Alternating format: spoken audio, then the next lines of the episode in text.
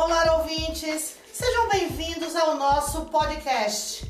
Aqui quem fala é a apresentadora Lindinalva Belmonte e hoje iremos falar sobre temas extremamente importantes para o público de educação. Temas que servirão para orientar, esclarecer e nortear todos os envolvidos na cadeia educacional. Falaremos sobre a importância de um planejamento educacional. Certo, muito bem. Em um papo reto e bem esclarecedor, vamos entender que, em uma escola, o planejamento é o sinalizador para uma boa gestão. É a condução do processo ensino-aprendizagem. Esse planejamento também deve ser utilizado para atingir os resultados desejados em toda a instituição.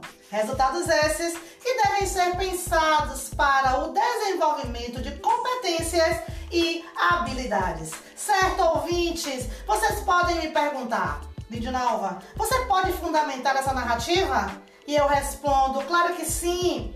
Pedro Vasco Moreto, em seu livro Planejando a Educação para o Desenvolvimento de Competências, diz, abre aspas, toda comunidade escolar deve estar preparada para desenvolver as experiências de aprendizagens entre todos os envolvidos no processo educacional. Fecha aspas.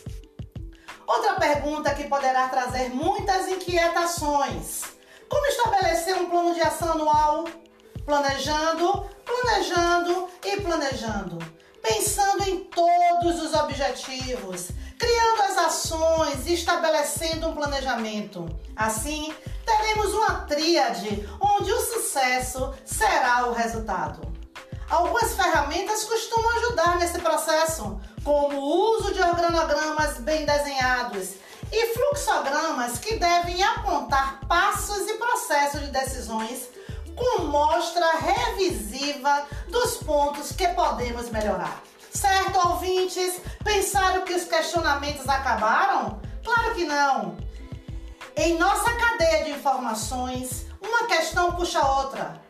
E falando nisso, queremos saber quais os critérios para a elaboração e aplicação do PPP. PPP, sim, Projeto Político Pedagógico. Ele é um instrumento que reflete a proposta educacional de uma instituição de ensino.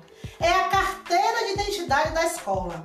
Um dos critérios para a elaboração é a participação de todos os envolvidos. Mas acreditem, algumas escolas sentem dúvidas na elaboração e sua aplicabilidade. Pasmem! Basta compreender que é uma elaboração de um guia com reunida de propostas, com função social, com o objetivo de ser um espaço emancipatório e sugestões pedagógicas para que cada sujeito se desenvolva de forma holística, utilizando o processo ensino-aprendizagem. Ouvintes, fiquem muito à vontade para questionar Lindinalva, onde você fundamentou a sua fala? E eu respondo: ouçam o que Celso Vasconcelos cita em seu livro Projeto de Ensino, Aprendizagem e Projeto Político Pedagógico.